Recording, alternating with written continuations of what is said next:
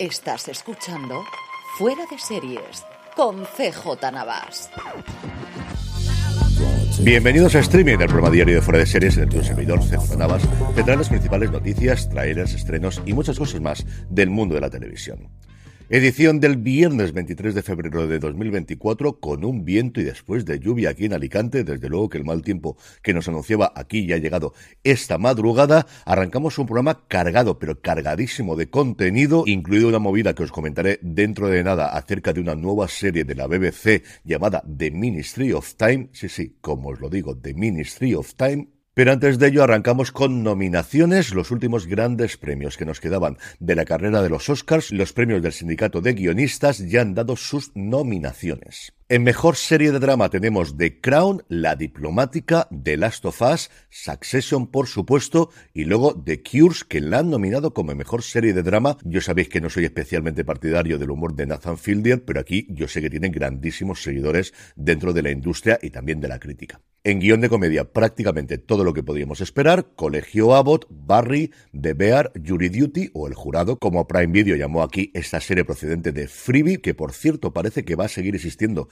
en Estados Unidos. Había rumores de que se iba a cerrar la plataforma ahora que llegaban los anuncios a Estados Unidos a Prime Video, pero por el momento parece que la plataforma se mantiene. Y por último, solo asesinatos en el edificio. En guion de nueva serie, porque hay una categoría para primeras temporadas de serie, tenemos de nuevo El Jurado, de nuevo The Last of Us, de nuevo La Diplomática y junto a estas tres, Terapia sin filtro, la serie de Apple TV Plus y Poker Face. Y por último, en guion de miniserie, la verdad es que también una categoría en la que podría haber dicho, si no las cinco, cuatro de las cinco series, aparece Fargo por aquello de ser serie antológica, la cuelan como mejor miniserie, y junto con ella, la gran ganadora en la categoría de miniseries a principios de año, tanto en los Globos de Oro como en los Semi, Bronca, Asesinato en el Fin del Mundo, que es la primera nominación que puede tener la serie por la fecha en la que se estrenó el pasado 2023. Todos quieren a Daisy Jones y una que podría ser para mí la tapada, aunque desde luego la clara favorita es bronca, cocina con química. En cine, más o menos lo que os podéis imaginar. Aquí, igual que en los Oscars, no tenemos categoría de drama y de comedia, sino que tenemos directamente guion original y adaptado. En original tenemos Vidas Pasadas, Secretos de un Escándalo, Los que se quedan, Air y Barbie, por supuesto. En adaptado American Fiction, que tengo unas ganas tremendas de ver esta película de Kurt Jefferson. Estás ahí Dios, soy yo Margaret, Los Asesinos de la Luna, Niad y la que sería un sorpresón si no ganas, evidentemente, que es Oppenheimer. Y luego lo último que nos queda es mejor guion documental. Aquí hay varias producciones que todavía no han llegado a España, entre ellas la nueva de John Sheffield llamada What the Hell Happened to Blood, Sweat and Tears, algo así como ¿Qué demonios pasó con lo de sangre, sudor y lágrimas? Marcados al nacer de David It Ain't Over o Todavía no se ha acabado de Son Mullin, Vela de L. Lieberman y por último Volar en Círculos, el documental sobre John Le Carré que dirigió Errol Morris para Apple TV Plus. Y pasamos ahora a nuevos proyectos y arrancamos hablando de lo que os comentaba al principio y es que ayer la BBC presentó ni más ni menos que 12 nuevas series en distintos momentos de producción. Algunas ya están prácticamente terminadas de rodar, si no es que lo están por completo y están en postproducción. Algunas que es solamente un proyecto, pero aquí toda la crítica de España, todos los medios, toda la gente que está en redes sociales, y sabéis que cuando digo gente en redes sociales me refiero a Twitter, que es donde puedes tener este efecto amplificador, pero también en una pequeña revolución ayer en el grupo de Telegram de Fuera de Series, telegram.me barra Fuera de Series, hablábamos solamente de una de ellas que se llama ni más ni menos que The Ministry of Time. Y es que yo creo que todos hemos tenido una experiencia más o menos como la que me pasó a mí. Lee el titular, se alegra muchísimo por Javier Olivares, que es un absoluto devoto de la ficción británica y especialmente de la BBC, de que se haga una adaptación del Ministerio del Tiempo en Inglaterra. Llega a la nota de prensa y no hay ni una sola mención ni a Olivares, ni a su hermano Pablo, ni a Radio Televisión Española, ni a Onza, ni a Cristo que lo fundó. Y lo que la BBC dice es que está basada en una novela todavía no publicada de una tal Kalein Bradley, adaptada por Alice Birch y producida por A24. Buscas, rebuscas, lees la sinopsis, es el puñetero Ministerio del Tiempo ahora en Inglaterra, exactamente la misma premisa que el Ministerio del Tiempo. Dices, se te tiene que haber caído, has leído mal la nota de prensa, Carlos. No, no, Es exactamente lo mismo que pasó con Timeless. Automáticamente, conociendo a Javier, me voy a Twitter a ver lo que ha ocurrido y lo que empiezo a ver es cómo ha retuiteado a muchísima gente que tiene la misma sorpresa que yo y en el hilo más que hilo, respuesta más aclaradora que da es la que yo suponía que podía dar Olivares a Héctor Prieto que decía no podéis denunciar un caso tan evidente donde Olivares decía hay una cadena y una productora que son quienes deciden estas cosas. Si no me entero ni de dónde se emite, poco puedo hacer. Aclaraba automáticamente cuando digo que no me entero me refiero en mayúsculas lo que viene a continuación a mi propia serie y el último tuit que tampoco sé si está cancelada o no. Yo quiero creer que ayer mismo por la tarde las llamadas desde 11 desde Radio Televisión Española, que son la productora y la cadena propietaria de los derechos de las series a la BBC, fueron absolutamente inmediatas. Me parece absolutamente alucinante que nadie, pero que absolutamente nadie de la BBC por quien haya pasado este proyecto ni conociese el Ministerio del Tiempo ni hiciese una rápida búsqueda en Internet. Es totalmente cierto, como dice Olivares, que aquí quien emprenda las acciones legales sea Radio Televisión Española y 11 Entertainment con una salvedad y es que que Javier Olivares, y entiendo también que los herederos de su malogrado hermano Pablo, los co-creadores de la serie, tienen los derechos de propiedad intelectual sobre la idea original que al menos en la legislación española, aquí evidentemente entraremos el conflicto entre España y el Reino Unido y más aún después del Brexit, son absolutamente irrenunciables. Tú como creador de una serie, como la persona que tiene la idea y desarrolla la serie en guion, no puedes renunciar bajo ningún concepto a esos derechos en la legislación española. Pero vamos, si a mí se que me ha quedado una cara de tonto, no puedo ni imaginarme la que tuvo que tener ayer Javier Olivares y además en la BBC. O sea, si ya le fastidió que Sean Ryan hiciese aquello con Timeless, que ahora te lo haga la BBC, manda carayo o manda cojones, como queráis. Del resto de las series, la que quizás mayor cartel tiene es una llamada Film Club, una comedia de seis capítulos que ha sido coescrita entre Ralph Davis y Emily Wood, la actriz de Sex Education, que no solo va a protagonizar la serie, sino que además se ha metido a guionista una premisa muy de comedia romántica de toda la vida. Esto hace 10 años hubiese sido una película, pero a día de hoy tenemos la realidad que tenemos. Todos los jueves a las 9 de la noche, Tom y Evie ven una película juntos en su garaje. Evie decora con cariño el espacio para que coincida con la película de la semana, desde un camino de ladrillos amarillos para el mago de Oz hasta una nave espacial para Alien. Están ahí por amor al cine, o al menos eso es lo que se dicen a sí mismos. En realidad, como os podéis imaginar todos que esto es lo que es, Tom está perdidamente enamorado de Evie, Evie también está enamorada de él, pero ninguno de ellos lo sabe. Cuando Tom acepta un trabajo al otro extremo del país, su felicidad se ve para siempre amenazada. Tom se marchará en seis semanas y eso significa que a Evie le quedan seis cineclubs para decirle a Tom cómo se siente o arriesgarse a perderlo para siempre. Por lo demás tendremos Querida Inglaterra, Dear England, una serie sobre el entrenador de la selección inglesa Gareth Southgate, al que va a interpretar Ralph Fiennes, Mint, un drama sobre una familia criminal que en vez de centrarse en los personajes tradicionales, se van a centrar en los niños, la madre y la abuela de la familia. Lions, la historia de la relación de dos amigos durante 40 años que se consideran hermanos desde la adolescencia. This City is Ours, esta ciudad es nuestra. Un nuevo drama criminal en el mundo de las drogas que nos presenta a Michael, un hombre que durante toda su vida adulta ha estado involucrado en el crimen organizado. Durante años, junto a su amigo Ronnie, ha logrado llevar cocaína a la ciudad y más allá directamente desde Colombia, pero cuando un envío desaparece, sabe que su reinado estará bajo ataque y además, para acabar de complicarlo todo, por primera vez en su vida, Michael está enamorado. Reunion, un thriller de venganza y redención cuyo protagonista tiene la característica de ser sordo. Lo presentan así porque el guionista también es sordo y parece que va a transmitir sus experiencias a la propia serie. La de ser sordo, evidentemente, no la de haber llevado a cabo una serie de venganzas y redenciones. The Split Up, una adaptación de The Split alrededor del mundo de los abogados especializados en divorcios. The Dreamland, una adaptación de una novela llamada Dreamland de la productora detrás de Guns of London o Esto te va a doler, una historia de adolescentes que alcanza la edad adulta con el girito de que se desarrolla en 2039,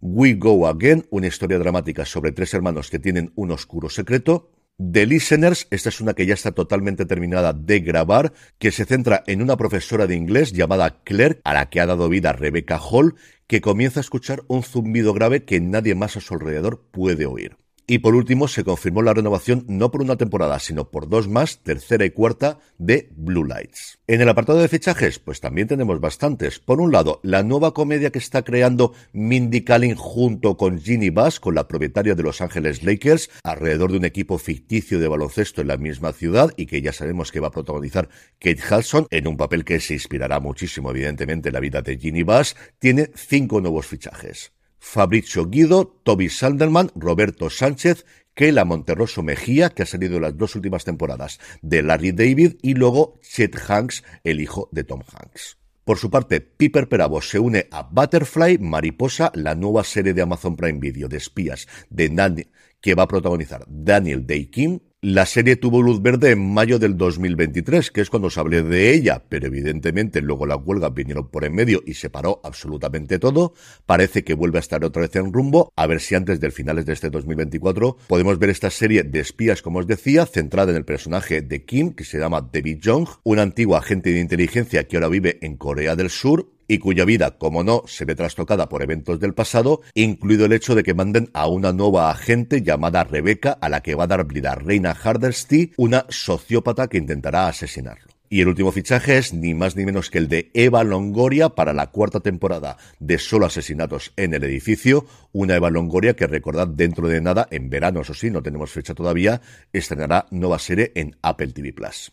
En el apartado de cancelaciones, renovaciones y resurrecciones, HBO no ha esperado ni una sola semana desde la emisión del último episodio de True Detective Noche Polar para confirmar que sí, habrá nueva temporada, habrá quinta temporada e Isa López volverá a ser la responsable de la misma.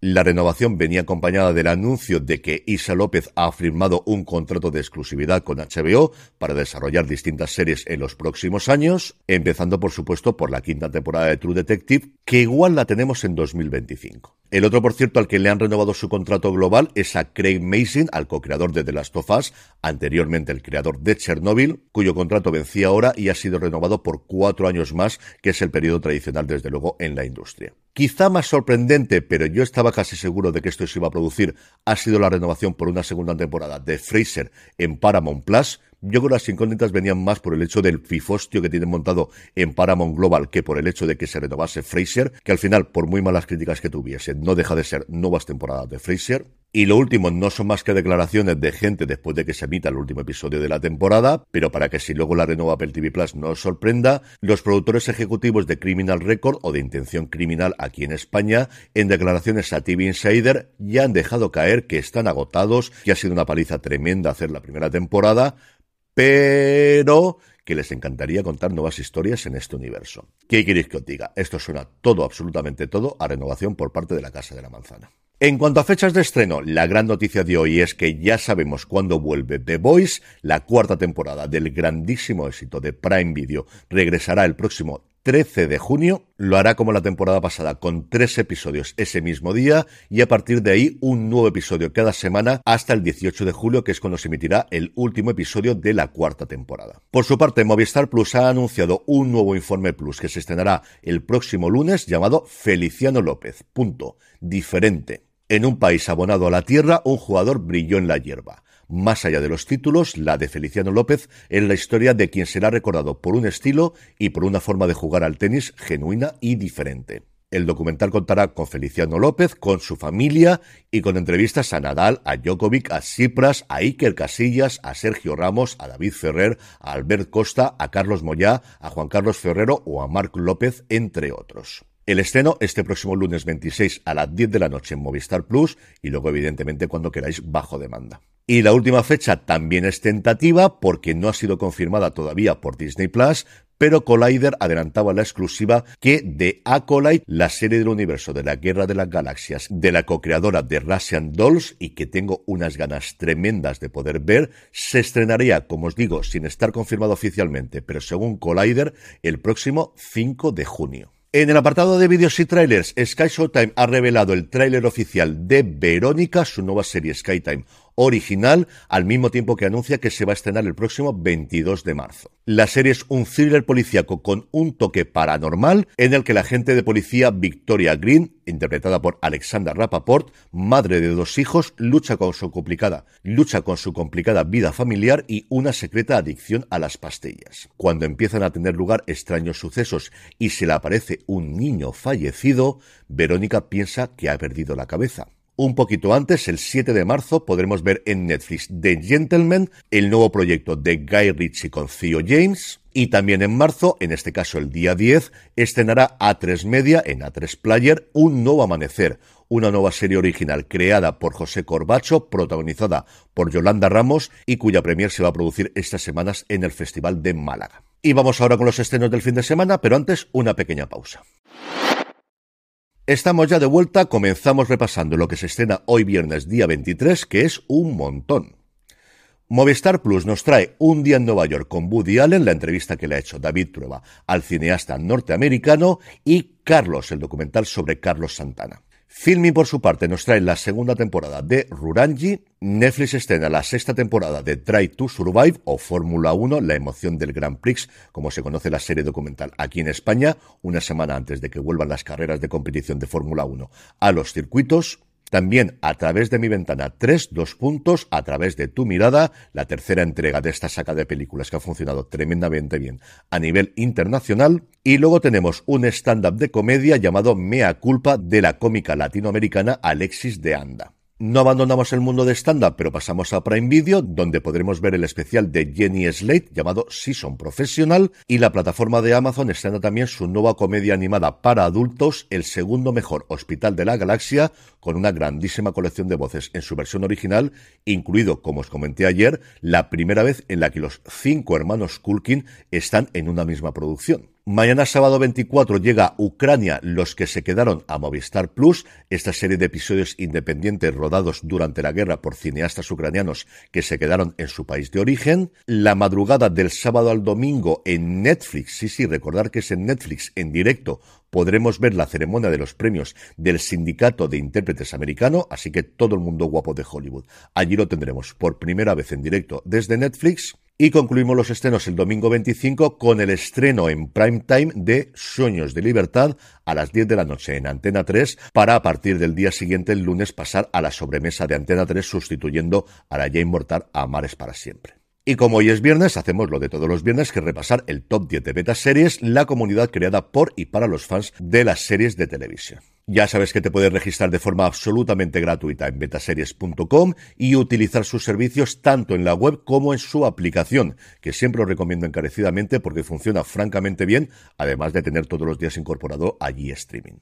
Un top 10 en el que hay bastante movimiento y sobre todo cambio en el liderato después de varias semanas. En el puesto número 10 se mantiene Griselda. En el 9 nos encontramos la segunda temporada de The Lazarus Project. Vuelve a subir Percy Jackson y los dioses del Olimpo. Sube también, y lo que le queda todavía, Machos Alfa en el puesto número 7. Desciende hasta el puesto número 6. Os hablaba antes de ella. Criminal Record, historial delictivo sube de Long Shadow, qué fenómeno está teniendo esta serie de verdad en Sky Showtime desde su incorporación a Movistar Plus. En el 4, cayendo desde el primer puesto que ocupaba la semana pasada Mr. and Mrs. Smith.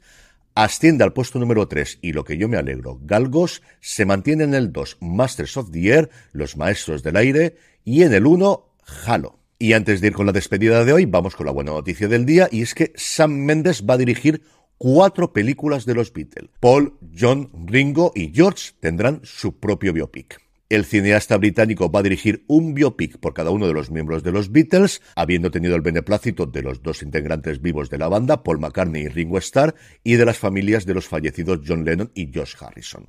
Las películas serán producidas por Sony, que al final se llevaron el gato al agua en una negociación que parece bastante intensa porque todo el mundo quería este proyecto en Hollywood, más aún cuando por primera vez en la historia va a contar con todos los derechos para utilizar tanto la vida como la música de los Beatles para un guion cinematográfico. Ahora, eso sí, si estáis tan ilusionados como yo de ver esto, todavía nos queda, porque parece que no se van a estrenar, tiene pinta de que se van a estrenar todas o conjuntamente con un poquito de tiempo de separación, porque además siendo Sony esto va a ir a cines segurísimo antes de que lo vendan a una plataforma, salvo que alguien llegue y pague una millonada, en 2027, que a ver dónde leche estoy yo en el 2027. Y ahora ya sí, vamos con la despedida del día que corre a cargo de Belén Tello. En 1972, un comando compuesto por cuatro de los mejores hombres del ejército americano fueron encarcelados por un delito que no habían cometido. No tardaron en fugarse de la prisión en que se encontraban recluidos.